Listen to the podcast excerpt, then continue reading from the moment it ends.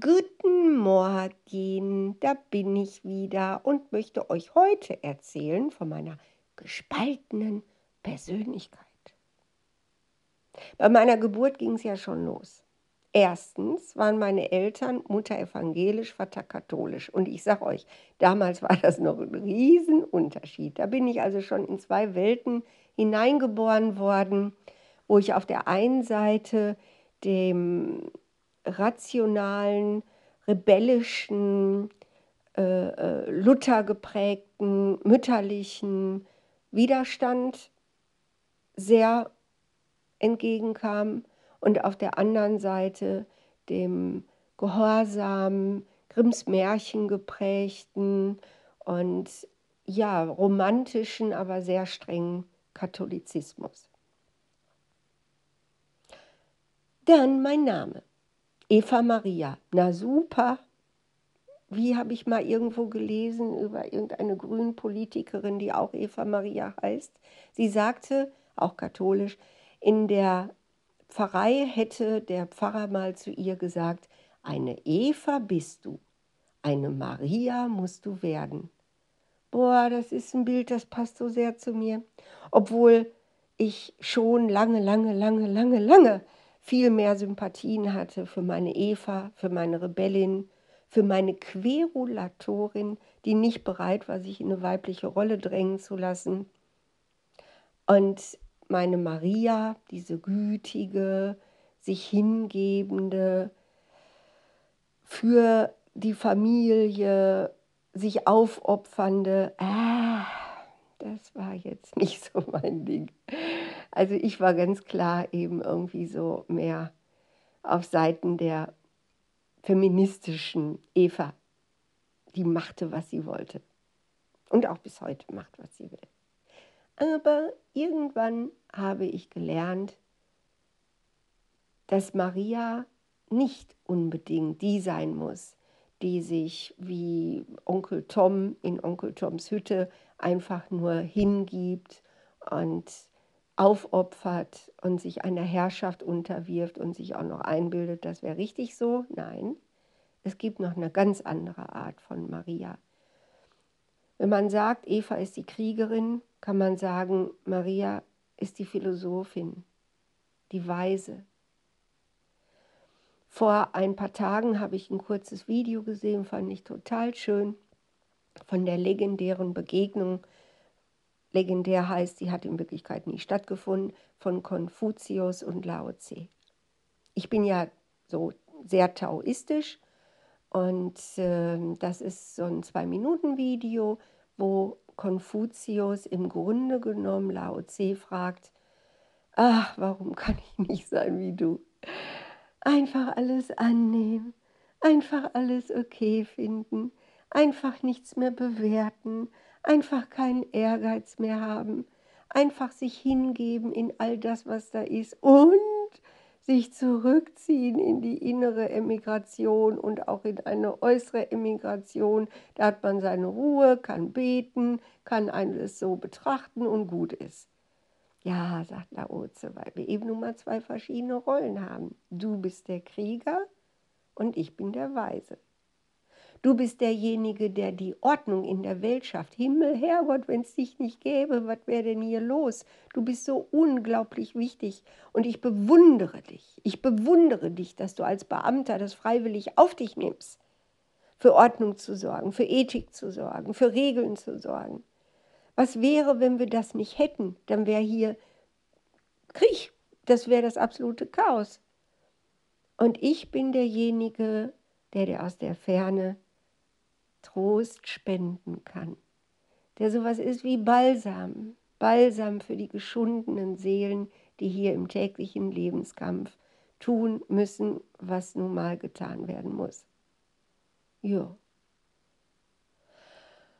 Und bei mir merke ich, dass je älter ich werde, je weniger Zentimeter auf meinem Lebensmaßband bleiben, ist ja nicht mehr viel. Ne? Also ich sage mal maximal noch 20 Mal Weihnachten. Das ist ja lächerlich. Und irgendwo freue ich mich ja auch darauf, wenn da mal Schluss ist. Irgendwo bin ich schon ganz ungeduldig und denke, ah, ist das schön. endlich raus aus dieser Dualität, sich mal wieder erholen.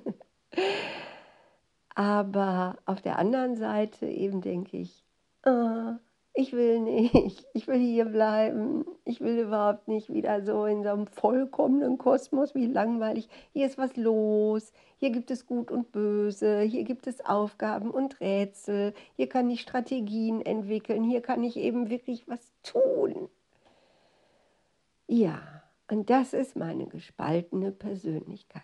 Auf der einen Seite bin ich super gerne weiterhin dabei, Pläne zu schmieden, Strategien zu entwickeln, damit sie gelingen und die Disziplin aufzubringen, zu arbeiten, zu arbeiten, zu arbeiten, nicht nachzugeben und Freizeit einfach als Erholungszeit zu nehmen. Aber mein tiefstes Bedürfnis ist Arbeit. Absolut. Ich habe wirklich Schiss vor der Rente, die ich ja eh nicht bekomme. Aber egal, ich habe Schiss einfach nur davor, dass ich nicht mehr Aufgaben lösen muss, dass ich keine Erfolgserlebnisse mehr habe, das gruselt mich. Ich denke, dass ich dann innerhalb kürzester Zeit auch wirklich verlotter, wenn mir das fehlt. Auf der anderen Seite ist da immer mehr in mir, ja, so dieser Weise, ich sage immer er, ich weiß, müsst ihr mit leben, dieser Weise, der da einfach sitzt am Ufer, sich das Wasser anguckt, und dankbar ist für alles, was da ist, weil alles ist vollkommen, alles. Alles, was mir begegnet, hat eine innere, wunderbare Schönheit. Und nur mein Blick ist dafür verantwortlich, ob ich es erkenne oder ob ich in alte Maßstäbe zurückfahre und urteile und abwerte und richte. Aber das wird immer besser. Also je älter ich werde, desto mehr kann ich von diesem Richten loslassen. Gott sei Dank. Das will ich wirklich nicht mehr. Also das will keiner von meiner gespaltenen Persönlichkeit. Auch der Krieger will das nicht. Der Krieger will nicht richten, der Krieger will handeln. Der Krieger will Rätsel lösen. Der Krieger will, ja, sagen wir es mal, gewinnen. Das macht so einen Spaß. zu verhandeln, weiterzukommen, Berge zu erklimmen und zu trainieren wie so ein Leistungssportler, um dann letztendlich auch ja, einen Pokal mit nach Hause zu nehmen.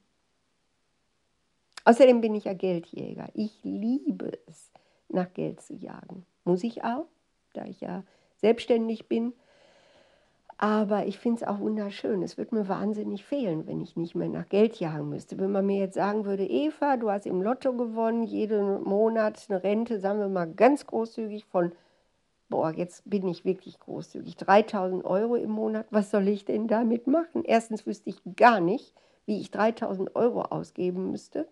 Da müsste ich ja irgendwie immer spenden oder oder meinen Kindern immer was schenken. Das würde mich in lauter Verbindlichkeiten bringen, die ich absolut nicht will. Ich finde das ganz schrecklich.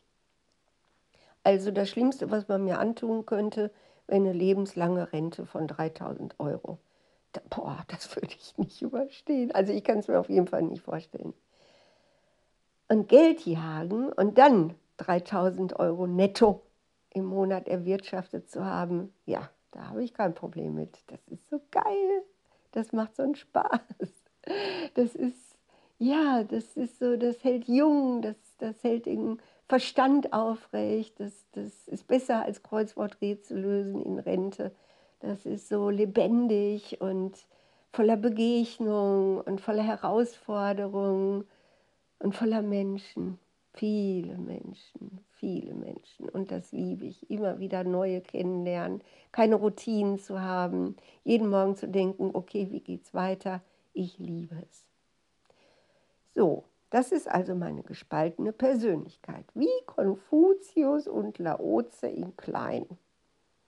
Konfuzius, der Geldjäger, der Krieger, derjenige, der guckt, wie er die Regeln und die Ordnung aufrechterhält. Allerdings ist meiner kein Beamter, sondern wirklich eher so ein, ja, so ein Hallodri, so ein Vagabund.